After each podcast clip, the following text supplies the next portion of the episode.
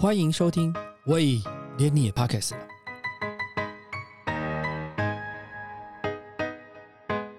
是宝岛，每次只要有台风来，遇到中央山脉，威力就减半。中央山脉蕴藏了丰富的天然资源，包含水利、木材等等。虽然中央中央山脉是一个耳熟能详的名词，从小到大很多人都在讲中央山脉，中央山脉。但到底什么是中央山脉？最近有一群人用跑步的方式记录中央山脉。今天我们邀请到他们来跟我们聊聊台湾的护国神山群——中央山脉。青巅峰跑者周青跟导演杨守义，周青跟杨导两位好，大家好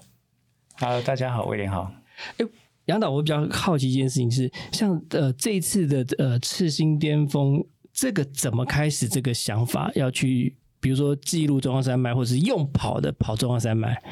？OK，当然纪录片导演就是。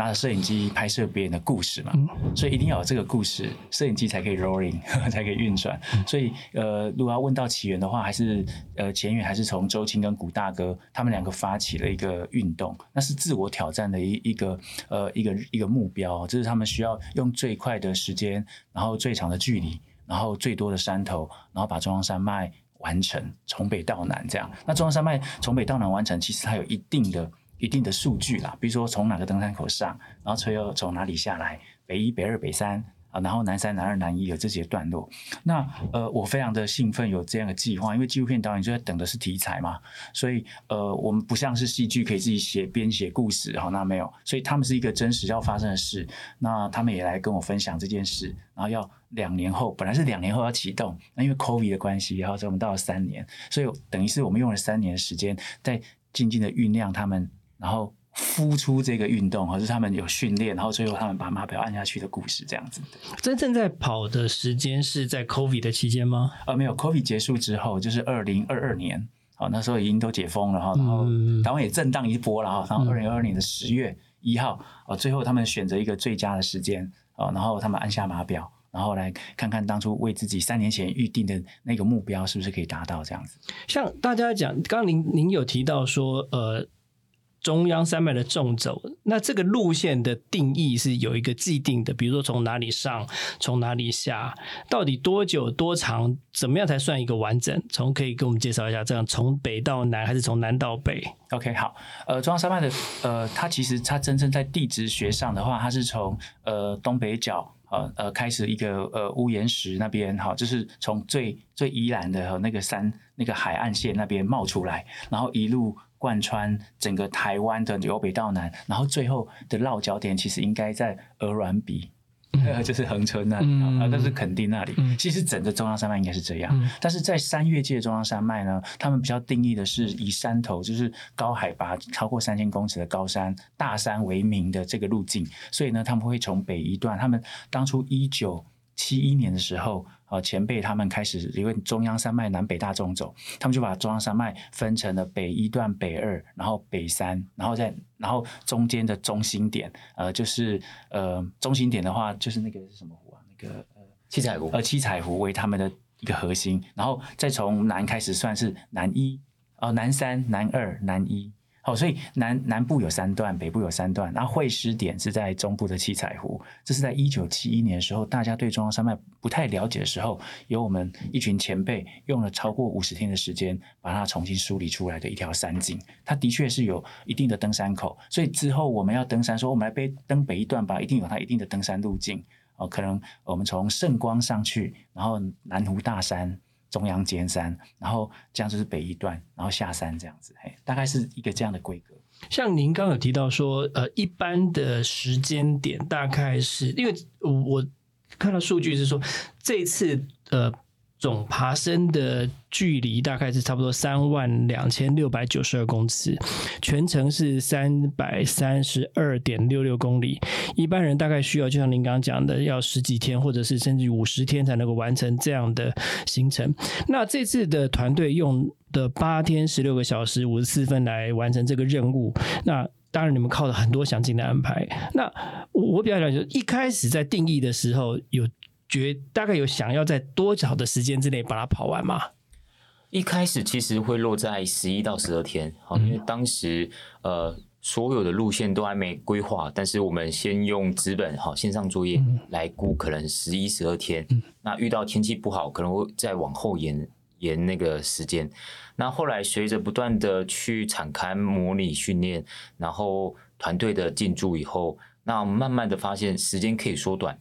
那很多地方是有策略调整的，因为在某些地方它是要白天走啊，那它晚上我们会休息太久就不行，所以前天会呃呃可能会走长一点啊，所以就是想办法尽自己最大极限，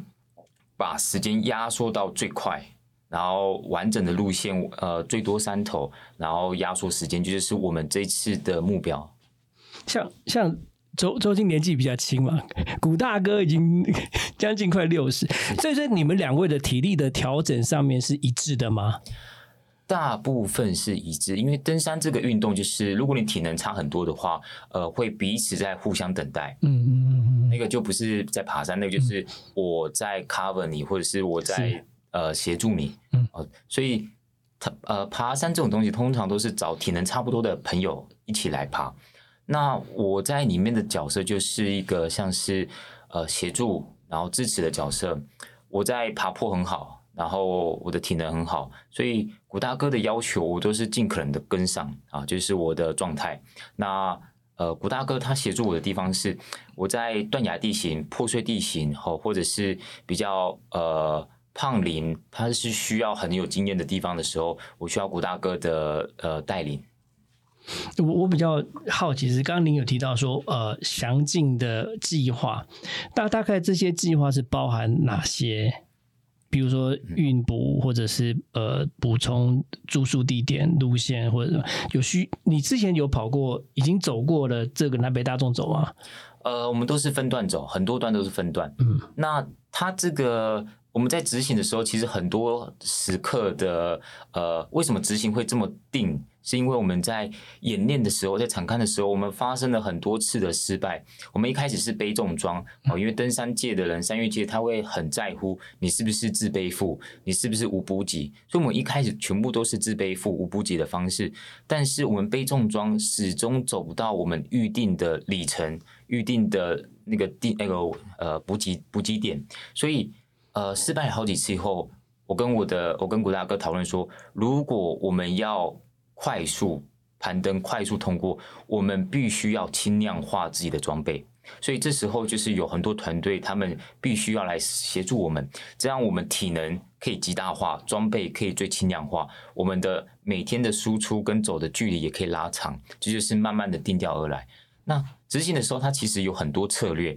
装备策略、运补策略。救援策略，甚至到拍摄、行走营地如何选择，它其实有非常多的细节跟探讨的地方，这都是要随着场刊的时候一点一滴的慢慢摸索出来。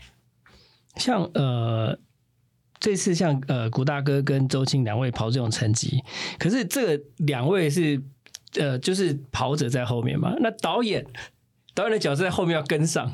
所以导演的体能是。团队体能是要跟他们一样好吗？OK，好，呃，这当然拍摄的时候分成两个阶段。当初在设计的时候，其实我们就很清楚，在拍他们的故事以前，我已经在国家地理的时候，已经拍摄周青他们七兰越野马拉松是一百公里的故事了。所以那个时候其实已经很认识这些精英选手，他们像平常怎么训练，那他们用多他们在山里面的那个脚程，这跟一般马拉松不太一样，因为他们是越野跑。那是第一个，所以我那时候台湾有一个骑来马拉松越野跑的时候，把世界各国的精英都吸引来台湾比赛。嗯，所以我们的故事也介绍了世界各地的这些精英选手，大家也了解一下这些故事背景。然后之后又拍了国家地理频道一个叫台北大众走，嗯嗯，环山有九十二公里，它就比较容易的交山。它的那个大气变化没有那么剧烈，但是到了阳明山还是很冷啦。我想，如果你要穿短袖衣服在城市，呃，一一开车飙阳明山的那个竹子湖的或哪里的话，其实那个很冷，你会受不了的。对，那那更何况高山，高山是三千多公尺，这里才一千零多少而已，所以其实是三呃三倍的距离哈，三倍的那个高度。好，那呃知道这些事之后，我知道自己要稍微成为他们认同认同的可所谓的跑者嘛，所以也开始呃简单的练习了跑马拉松，甚至越野跑。所以其实到参加周青他们的这些任务的时候，其实应该自己已经有跑过越越野跑五十公里的一个完赛的经验了。当然还在练习中。那我还是说，拍摄拆成两个部分，第一就是他们的平常的训练，他们用三年的时间，他们去去打量这些地形，然后也知道呃探测这些路径哦，然后也也熟悉一些技巧。这个时候我跟拍是非常好，就像纪录片的故事里面，我们看到主角的讨论。争执，或是呃提出呃自己认为的正确的策略，所以那个过程里面，我们也拍摄很多漂亮的山景跟他们的一些行动。但是呢，那个最后十天啊，按码表我是没有办法参与的，我变成补给队，我就跟着补给队上去，在他每天晚上可能可以出现的地方，我从台湾的西岸，然后让登顶，登到中央山脉，然后我出现过三个点，我去支持他们。那剩下其实我们找的一样是。那时候，我们就开始训练一些马拉松或越野越野的精英选手，他们能够跑，然后跟着。所以，这摄影师也是跟着后面跑的，对，一起跑。摄影师就从来没有断队，因为我们不能让任何一个人脱队。嗯，像一个人独处在三三千公尺的高，很危险。像危险，虽然后面有补给，前后都有补给队可以来支援，但是我真的不希望发生这样。当时有问题，大概都是在那一两分钟的事情了。对，而且而且这样也不需要摄影队，呃，有。落队之后也影响两个跑者，他们跑呃，他们要挑战的心情，彼此都不太能够呃单个的情况下，当然是找。所以是有一群水准。类似的选手一起处理，一起完成这个任务。对，但是续航力来说，我们还是没有办法让一个摄影师跟他们七天。所以他是有轮班的。Yes，所以我们找了四个到五个高手，很合理。呃，这样才有办法。那也真的很棒，完成这个任务。所以拍摄下来，全部的画面都有到我们的手上，这样子。像像上次我访访问那个肖肖菊珍肖导的时候，他说在火车上面会有颠簸的时候的那个摄影，他说那个是一个克服的。那所以像这种登山跑马拉松的这个摄影在。追焦他们追击的时候，因为这个镜头通常过去是不能重来的嘛，对，所以在这个时候怎么去掌握那个摄影的技巧，像这种这种活动是移动的，或者是呃。怎么样去呈现导演你要的呃角度，或者是要的那个样貌？是，其实现在的摄影机其实它已经发展到非常多是运动型的，当然我们还是拿专业的电影型的摄影机。所以我们在训练的时候拍摄上面，我们还是有大量加一些稳定器，嗯，所以说让 stable 嘛哈，就像眼球，是相对它的重量也是增加了，对增加，所以它必须在训练的时候才可以拿出来的。那等到跟选手一起的时候，其实就还是蛮仰赖像 GoPro 运动型的。摄影机，把它稍微让它的那个稳定的呃那个数据把它调稳定一点。那再怎么说，我都觉得呃训练还是有差，就是训练一个跑者变成摄影师这件事，让他们在取景或者是甚至在当面。看到主角什么状况，还可以用问答的，就像他们，我常常看他们拍都不错，就觉得哇，他们就像一个导演。他们说周星，你现在脚怎么样？然后可以听到周星讲话，说我现在脚破皮很痛，就会把这些画面带进剪接室，就非常好用。所以我觉得这整个设计上是还算很成功。嗯，像呃中央山脉这样走了，总共走了这么长的距离，三百多公里，有有哪些是值得跟大家分享的心情？心情呢？嗯，呃。台湾高山的水路蛮多的，在能高安东军，我们在屯路池的时候，呃，在白天其实它鹿群就会靠近了。那个地方蛮特别，是其他地方的水路其实不太会靠近人群，而那边的水路它会靠近人群。那个水路是呃多到它晚上的时候会跑到你的帐篷或周围，把你的东西全部咬一遍。它为了要舔那个盐分，好，所以我们怕。当时还是怕扎天幕简易的那个路数的时候会被水路打扰，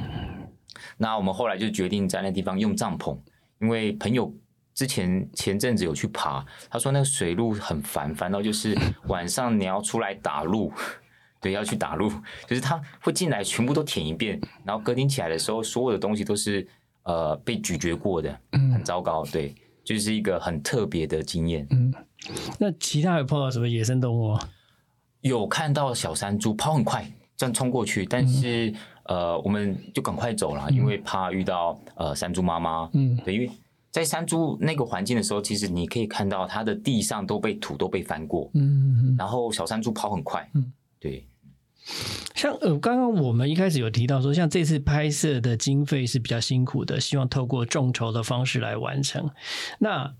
因为当然你还有一些跟政府的补助啊什么的，那可以请导演聊一下这个筹资的过程，大概上现在还有什么样的困难，或者是需要我们在做什么努力吗？OK，谢谢。好，呃，真的很很幸运的是，呃，我们刚开始把周星跟古大哥这样的一个计划，我就写成一个呃纪录片的一个企划给文化部，因为他们都每年都有一个征案，那很快就委员他们很很开心有这样的一个提案了，因为从来没有。呃，可以看到人跟山的故事，然后这么大的尺度，但是在时间上面竟然可以用那么短的时间，所以它变成一个作品的时候，几乎就是你用一个半小时就可以把中央山脉看完的一个故事，嗯，或是一本书，嗯，我这是在台湾的那个影影音史上是比较少的，所以他们也很期许这部片子是可以真的可以成功。好，那。那那时候还没有 COVID 嘛，所以那个时候，呃，他们就支持我们的费用，然后，呃，当然他不会全部支持在拍摄上了哈，那所以他就支持了一半。那后面当然，呃，的确他要变成电影，所以需要很多人知道，然后也很多人来加入，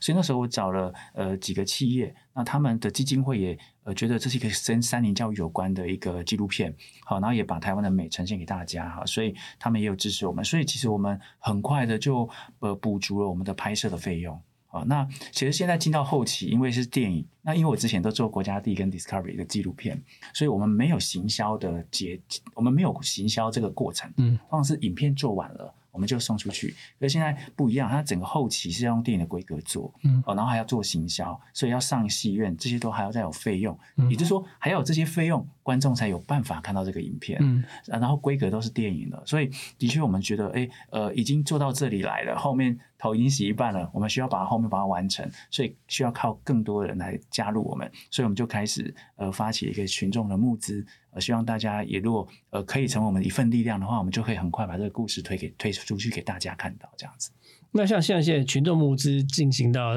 哪一个步骤了？哦，群众募资的话，就是跟挖贝合作哦，在挖贝的平台，那呃用两个月的时间，那现在已经走了呃还有二十天，然后我们现在大概还有呃四分之一呃还没筹完。哦，但是已经很满意这样的成绩了。我们所以已经完成了四分之三了，对，四分之三，所以我们有信心的。好，那也谢谢威廉的节目 跟我们分享。那我觉得也没什么问题。嗯，对对。因为我我我们其实现在，我觉得台湾的纪录片的导演很辛苦，都在记录台湾很真实的，然后大家又不是好像习以为常，但是却好像理所当然的接受这样的东西。可是实际上它是都有成本的。那那坦白讲，这种东西如果没有花钱去把它保存下来，其实要再看也不容易看到这样的样貌。那我比较想说，如果在这样的情况之下，有什么中央山脉的这个过程当中，有什么可以值得大家进电影院去看的东西？我们相信很多，可不可以举些例子来告诉我们说，哎，看有些东西是根本一般人，我们这种凡人根本上不去、走不到。看不到的东西，你不进电影院看，你就看不见了。这个东西在如果没有办法在大家面前看见的话，真的太可惜了。好，我来我来分享一下好了，就是当初在做台北大众走的时候，呃，他们喊出一个口号，说一个人毕生一辈子必须要挑战的一条路径，就是台北大众走，就是九十二公里这样子。好，我觉得中央山脉也是一样，我们常常很容易就讲护国神山，这四个字其实已经不超出地理。地地理科学地理的那个概念了，它几乎已经变成是随便讲一个护国山，感觉就是台湾最重要的东西。嗯，好，OK。那既然它是台湾最重要的东西，台湾又是群山之岛，可是我们对这边这一片的山，它看起来很近，其实它离我们很远。我所谓的很远，是因为我们更不认识它，是我们没有踏过它，我们我们我们甚至不再清楚这些名字。那我就觉得，因为我是拍我是拍生态的导演嘛，我是做科普，所以中央山脉我知道它是一个宝库，它是我们。台湾孕育台湾各种生命的很重要的源头，不管是我们水，或者是我们来自我们的很棒的空气，或这些呃生物多样性的资源，其实都是在这一整大排山里面。是。那我们有玉山国家公园，我们有雪霸，我们有泰鲁阁，那其实没有好好谈整座中央山脉。对，因为它是只是块状的分布。那它的整体到底是什么？是。那当我们要认识整个台湾的时候，我觉得都认识差不多了，连历史、地理啊什么我们都认识了，还有古老的老街我们都认识了。我有一个东西还没被拼图被拼出来了，就是中央山脉了。所以难得有两个主角，他们愿意走过中央山脉，那他成为。穿引这个中央山脉的很重要的一个介质，好了，引导这个故事的流的一个故事的那个脉络的话，那中央山脉就是正最重要的舞台。那我觉得实在太棒了，应该把它呈现出来。是那高山有多美？其实我们常 FB 都看到，大家很不会吝啬的看到高山的美景、夕阳、云海或神兽，都会暗赞。但是你从来这就是碎碎碎裂的一个印象，是片段的，没有被被整合、整合或论述。也许这一支赤心巅峰是一个大家开始好好整体讨论中央山脉的时候，包含它的大气现象、它的气候学，甚至地地质地理都能讲。像这次的路线是从圣光登山口开始，然后经过南湖大山、石门山、奇来主峰、能高主峰。安东君山、丹大山、秀姑峦山、露露山、关山、卑南主山，最后到达特生中心的特生中心的登山口，大概有四十座超过三百公尺以上的三千公尺、三千公尺以上的百越。是的，台湾有这么多。三千公尺以上的山，Yeah，我要再说的话，就是说，我们都会说百越，是因为那个日本人时代，日本时距呃时代的时候，他们把很多三千公尺的高山，然后定位出来比较独独特，或者是它也是一一等三角点的这个山，才名为百越。对，但是我们台湾超过三千公尺的高山，其实有两百多座，嗯嗯，所以我们对百越已经不不太那么熟悉了，更何况还有其他的呃一百多座，加起来两百多座，我们是一个群山之岛的一个岛。呃，三分之二都是山，然后它它很，那你看哦，哦，所以我们不要太小看我们自己，我们可能觉得我们很小，但是心中我们是藏着很多大山的，嗯，我们需要把它征服，就是我我们征服我们自己内心中那个山啊，就是一一个一个往上爬，所以这是台湾精神啊，我觉得呃，透过这样的故事，一口气在故事里面难得把这么多的群山的名字召唤出来，让主角们呃穿越它，其实主角不是克服这些山，是克服自己。因为他每每一年、每一年、每一次去挑战，他们自己有一个数字，他们自己有一个心理状况、身身体素质的状况，他们更了解自己。所以这个故事不断是在看外表地质学的山，也看到内心层面的他们心中的那座山。哎，他们还有他们巨大的能量，这样子。谈谈谈到那个内心当中的这座山，在过程当中会想要放弃吗？呃，应该是说。对于未知，对于冒险跟挑战，有时候你踏出那一步的时候，你遇到周围的困境，你无时无刻会想，一定会怀疑自己。我呃，不管是不是在爬山，其实这就是跟人在生活上是一样的。你遇到挫折与打击，你遇到所有的人都在指引你的时候，当然一定想过放弃。那呃，你要如何贯彻你的目标？然后要有那种，即使遇到失败，还能快速站起来，好继续往下走。因为有时候在高山上是，呃，你想要活命，你就得不断的移动啊，你停留下来，你就会出状况。所以有时候这也是呃不断的学习的一个过程。所以在过程当中，比较大的挑战是什么？很多哎，很多时刻，呃，就像我在呃。呃，我有溯溪的时候溺水，差点呃呃差点走了哈，有溺水，然后也有失温，然后还有爬到一半台风在旁边生成，紧急迫降。那还有一些断崖地形，因为我很怕高，所以我走过那些断崖地形的时候，其实一开始对我来说是一个巨大的考验啊。那个就是边走路会一直骂脏话，然后我很紧张，然后肌肉无法放松。那其他人，其他人在其他人的眼中，他就觉得。哎，这很习以为常啊！爬山的人怎么会这么怕高啊之类的？但是对我一开始的爬山，对我来说，它是一个巨大的考验啊！因为很多地方是我陌生的，我不熟悉的，所以在这趟旅程，可能三四年的爬山过程中，其实呃，我慢慢的去适应了，但是我还是会害怕。我可以适应，我可以比较用自然的方式在看待这些东西的时候，我觉得这是对我来说最大的成长。所以你跟你跟古大哥之间刚刚说的分工之外，在心灵上的互补，有帮助吗？有帮助。其实很大一部分，呃，我们在意见或看法很时常的会有分歧。早期的时候爬山，其实这算代沟啊？哎，这其实不能说代沟，因为在高山上的时候，我们要找路一定会迷路。嗯，而每个人都认为他走的路是对的，那这时候你要如何说服对方？古大哥有手机，我有手表 GPS，我们都认为我们的路线跟方向是对的时候，两个人在在行走在很疲劳的状况，在周围环境很恶劣的时候，那彼此都不想去听对方的，这时候你怎么办？然后当你每个人都去踹了以后，每个人都去尝试，再发现哎。这地方不行，这地方走不通，还是要回头，还是要去接受。所以很大一部分是，呃，在看法在都是有一些分歧的。这这些都得经过一些啊争吵哈，有时候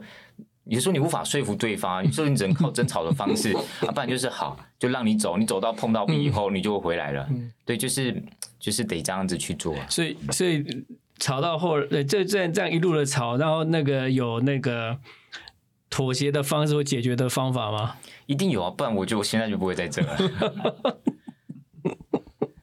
所以后后来是怎么怎么你都怎么怎么你是这是怎么妥协法？呃，有时候是我我有错，有时候是他有错，就是、呃每每一个人都很固执，好，对于自己你不要说固执来，说就坚持好了。对坚持，对于自己认为对的事情就会坚持到底，嗯但是坚持到底有时候它却不是对的，嗯但是还是要给对方一些空间啊。嗯好，他坚持，我就是看着看他坚持可以到哪去。嗯好，那到等到看到了以后啊，没关系，反正这就是呃，争吵是一个过程，嗯很正常。嗯在高山上两个人相处的时刻，嗯。呃，那基本上是相依为命啊，嗯。所以有时候就是要呃呃包容，或者是去去体谅，对，就是这样。因为我常常看那个 Discovery 不是有那个荒野求生二十一天，真的是大概我想类似的情景啊，只是说可能吃的用的补给稍微可能有在补给而已，但但是条件上应该都不是不是很好，就像像每个住宿的地方条件都应该不是那么那么的呃，古大哥爬山的那个呃，他的想法了哈，他是走到哪算到哪，走一步算一步，所以他、我们通常是第一个是我们中午不会开火，嗯我们都是吃简单的行动粮，嗯。然后扎营都是走推我们推不动的时候才找地方扎营，嗯。所以有时候这些条件是很刻苦的。嗯，那我们爬山前的时候，其实很多人都会在高山上住一晚啊，找地方住。嗯。但是我们都是睡车上，嗯。我们都是开到登山口，或是开到呃距离爬山我们要去的地方最近的地方，嗯。就是睡在车上，不管你睡不睡得着，嗯。不管你睡多久，有时候睡一两个小时也出发了。嗯。所以在整个历程上面，其实我们走的方式是比较呃刻苦的嗯方式，在面对这个所有周遭的一切。嗯那对我来说啦，我一开始以为，难道爬山就是这个样子吗？爬山的样貌都是这么辛苦吗？嗯所以我一开始爬山的时候，我不断的去质疑自己，为什么别人爬山看起来很开心？因为你在破纪录啊，对对对，就早期我们在演练的时候，其实嗯我就一直不断的去思考，爬山到底是什么样子？嗯。为什么我是每次爬山都是在在被电的感觉？嗯嗯嗯。但下山的时候就是一个在重新的疗愈的过程，嗯，去高山就是一个啊，重新在修炼，对在修炼，所以所以对我来说，嘿，我不断的去思考山是什么样貌，嗯。那慢慢的也去了解了，这其实不是山的样貌，是人的样貌。嗯，所以所以你现在发现你自己样貌是什么？我自己的样貌，呃，早期一开始的时候，那种天真无邪，那种面对所有一切都感觉有很有勇气踏出去，那个就是无知加上勇气造成的事情。对，所以呃，经历了很多次的失败与挫折以后，有时候要慢慢的学会。呃，装死跟哀求，就是要求求助，就是要是要说啊，这好累，然后这什么的，要勇于的表达自己的感受，嗯对，不然的话，伙伴觉得哎、你没问题，你很强壮，OK，我们就继续走，嗯啊，就是这样。所以就是该该该表示示弱的时候就要示弱，该停下来就要停下来。不能逞强，逞强有时候要看人，嗯 看的是看你的 partner 是谁对看 partner 是谁。所以你你 partner 看起来像铁人一样啊。呃，应该不是说铁人，如果你遇到正常人的话，哦，或许没事。但是你遇到一个疯子来说，你就要思考，呃，你的坚持或者是你的呃，你应该哦要示弱一下。所以他他其实他还不错，他他还是会随随着你的示弱放过你啊。诶，后来有策略了。当然，我的失落他通常是当参考哈，因为他知道我的状况是在哪里。那呃，我后来的做的方式就是找朋友当垫背啊，因为朋友不能放生他嘛，所以朋友来，我们就可以多休息啊，嗯或者路上会比较轻松一点啊、嗯之类的。嗯所以就是有一些你的方法来做这个调整，就对了。啊，是所以像像导演，像你的整个团队啊，包含拍摄的人员、运补这样子，大概总共花了多少人力啊？OK，呃，当然运补是归在那个整个古大哥他们的设计里了哈，因为那个在嗯整个古大哥的呃的的整个。但是你你的你的摄影团队有会占他的粮食或怎么样吗？会会，所以呢，其实呃，他们有八个摄影，他们有八个运补的，有八支运补队伍嘛，有八天到九天，所以我就有九个摄影师是跟着运补走的。嗯，一个在呃前期的时候训练他们成为摄影师，然后呢，呃，再来就是那八天半，呃呃。呃，两天一个摄影师，他说我们也安排了大概四到五个摄影师，嗯，然后就所以那十天大概就呃运作起来，这样加起来大概十三到十四个摄影师，嗯，那平常我们这三年内去上山的，嗯，这些比较是纪录片咖在拍摄的，我们也有三个到四个，嗯，的轮流，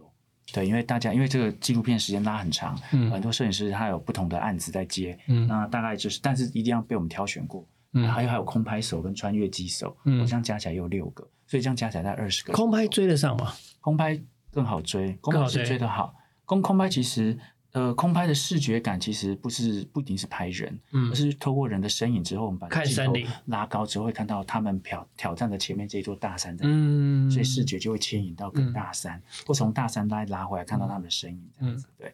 然后他们的速度真的是快，所以帮我们拍一般登山客他们。背着大背包在山径走是缓慢的，嗯，所以在视觉上的牵引就没有这么的动态感，真的没有那么的强。嗯，他们其实就是速度感算快，不一定是跑，但他们他们几乎没有在休息，所以他们的整个动身体的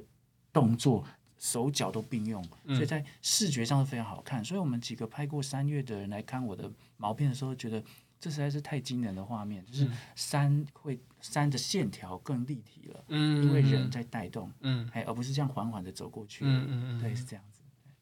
听起来听起来很吸引人。没有，还有，那我再再再补充一下，我们几乎为什么后期会花掉那么多钱，是因为我们找了动画师，把全部台湾的山林的地址再重新的重重新的拉，就重新的建建模。然后把那些峰值都拉起来，嗯，几乎就是全部的中央山脉的地地质图，现在都在我们的电脑里了，嗯，所以我们要怎么运转，怎么样的，怎么样的做都可以。然后现在开始很精细的帮我们把表皮贴回去，嗯，对，而且这有台大的那个地质所的老师，他在成为我们的顾问，所以这是台湾史上应该是第一次，好，有透过影音的工作哈，然后再把台湾的山再重新套回去，用电脑套回去的一个纪录片。所以，我们现在这个片子的接下来的时间的话是怎么规划？比如说什么时候上映，什么时候都怎么样？是的，呃，现在其实集资，但集资对我来说也是一个宣传，让大家知道我们有一个东西在长出来了。嗯。然后接下来呢，一直呃，电影公司会进来帮我们做行销，然后让帮我们排表。是，其实我们真是十月二十号一定是上映了。嗯。但是纪录片为了要增加它的生命周期，我们九月就会呃在全省各地开始有各各种的试映会，嗯，邀请大家来。就像口碑场这样，然后把时让这个纪录片的时间或发酵的时间再拉长。那现在其实我是在在做后期，嗯，哎，可能要做到八月多的时间，对，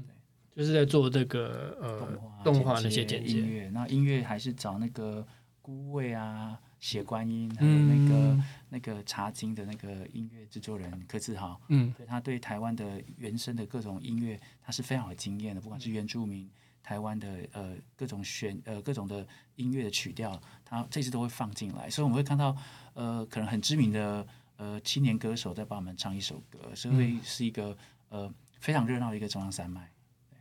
所以中央山脉对你来讲的情感，对两位情感到底是什么？那我先说好了哈，呃，我自己常常这样分享了，就是说，呃，其实是我们小时候，呃，我现在孩子才四岁。我看他的绘本几乎就是山跟动物，嗯，山跟动物跟森林，他跑不了，他很少画城市嘛。我想大家也是这样的成长经验。等到我们长大的时候，这些东西都不见了，嗯，好，它不然就变成我们的资源嘛，它不会是我们回去回去那个母母母体里面最温最有温度的地方，它不是原生的地方。但其实我们教育孩子的原生地方，竟然是森林、山水还有动物，对，那。就像宫崎骏的动画一样，他也是用这些元素就把一个人成长的温度就带回来。那我们台湾是群山之岛，我们那么多山呢，我们的故事的原貌不在那里。对，我们的故事的发展很少以它为作为基础，我觉得很可惜。所以刚威廉问我，我对中央山脉的那个印象是什么？我觉得它是最我我我生命最最初最最原始的地方，因为我是生态导演。虽然我以前读我学我是读电影学院的，读的是人文的。哦，批判的理论啊，或者是各种西方文学的理论，但是当我接触到纪录片、生态纪录片的时候，我蹲在森林里面的时候，我刚从害怕到被感动，因为你不熟悉各种声音，等到你知你的知识丰富到你知道森森林的各种细节的时候，你听到那个声音，你知道它是什么，你不会害怕，而且你知道说哦，原来你的周围都是生命，然后那时候就转换了。所以，当如何把陌生害怕变成有温度变朋友，这就回到我小时候看的漫画、看的那些儿童读本了。我们需要那个过程，我们需要再回去。对，左星呢？山对我来说是什么样的？呃，其实我一开始来说，我是蛮害怕山的。在早期的时候，我会认为爬山是老人家的运动，对，这就是我早期的印象。然后早期的媒体还有周围的舆论都觉得，呃，爬山是一件很危险的事情，哦，潜在的反动分子都会在躲在山区，然后甚至是呃绑匪逃犯哈都会往山区跑，所以早期来说，山是对我非常遥远的。而我当我接触了越野跑，当我开始接触了爬山以后，也是这几年下来的事情。那山对我的印象其实已经天翻地覆的转变了。在爬山的过程，它其实是一个呃自我修炼的一个过程啊，也是一个人生自我实现的过程。那呃，其实我一开始爬山是很害怕的，因为周围的环境它非常宁静，它甚至是三不五时会有一些动物出来。你要如如何克服那个孤独跟恐惧感？呃，这其实如何克服大自然瞬息万变的变化？那其实这是我慢慢觉得，哎，爬山是一个。可以让自己成长的地方，所以呃，这就是我一路走下来，从恐惧到认呃，到现在是认为是呃，我收获很多的地方，就是在山。像 你以前在爬中央山脉类似的山脉的时候，是个别各段各段的单独的啊，对对对。那这次是连贯式的，一天就把它走完，是再走。各段各段的跟一次性的走完的时候，心情上有不同吗？比如说你体力上啦，或者是你体力消耗前后啊？呃，有很大的不同。我举例好了，我们在演练的时候，其实最多也是三天两夜，不超过三天。嗯，第三天就会下山的。那通常每一次的三天两夜，我回家下山以后，都是一个严重的疲劳，甚至铁腿。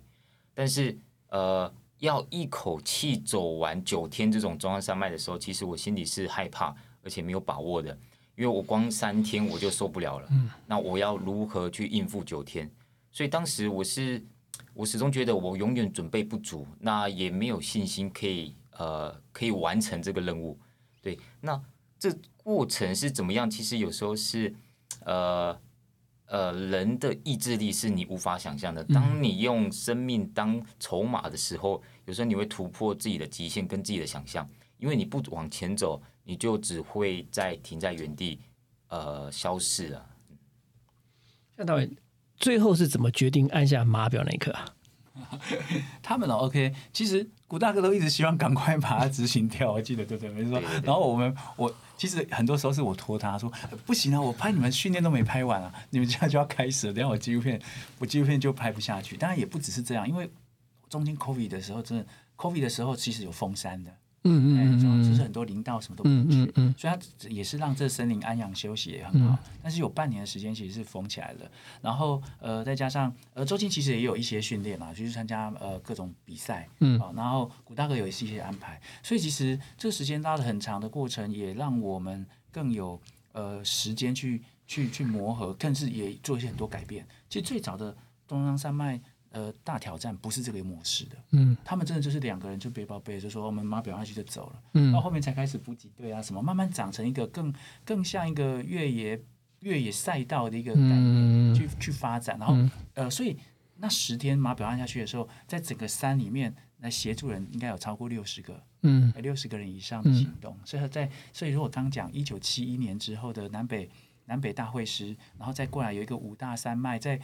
呃，九二一之后又有一个五大山脉的大跳调大田调，之后应该第三个大运动应该是这个运动。那如果按下去，我觉得之后的确我们 COVID 结束之后，我们还是觉得是秋天啊。嗯，大哥跟周青他们心中都知道，秋天是一个比较稳定的季节。嗯，哎，像现在就很不稳定哈。对，秋天秋天秋天是一个稳定的季节，它唯一的挑战就是经过夏天的大量的雨跟下大大太阳之后。看过的路径会被草淹没，你就可以知道台湾的山是在变化的。因为夏天是一个生命在高山的生命长得非常旺盛的季节。嗯，虽然接下来秋天会稳定，但是你之前春天看过的路，夏天 夏天就变了个样，到秋天就是在其实是重新开始。嗯，所以这未来电影会说，所以其实台湾的山是不断的变化，纵使你说你预备好了，那其实没有的。嗯，对。很感人的故事，所以呃，现在所有的募资计划，我们可以在挖贝上找到讯息，可以，或者是搜寻赤星赤星巅峰，也可以找到讯息。是的，是的。所以，我我们希望这部电影能够让大家被看见，就赶快的去支持这部电影。对。谢谢我们今天谢谢我们的杨导演还有周青来接受我们的访问，跟我们分享他们眼中所看到的中央山脉。其实我们从小到大就常常在谈中央山脉，但是真正走过一座就好。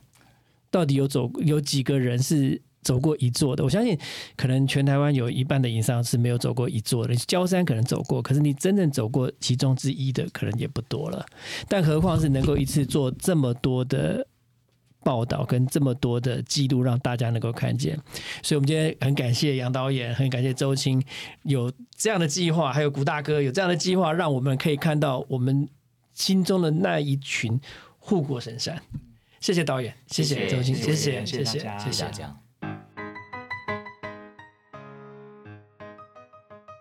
感谢你收听，喂，连你也 pockets 了。如果你喜欢我们的节目的话，请记得帮我们按赞。订阅加分享，也欢迎留言告诉我们，或者是想听的主题哦。谢谢你。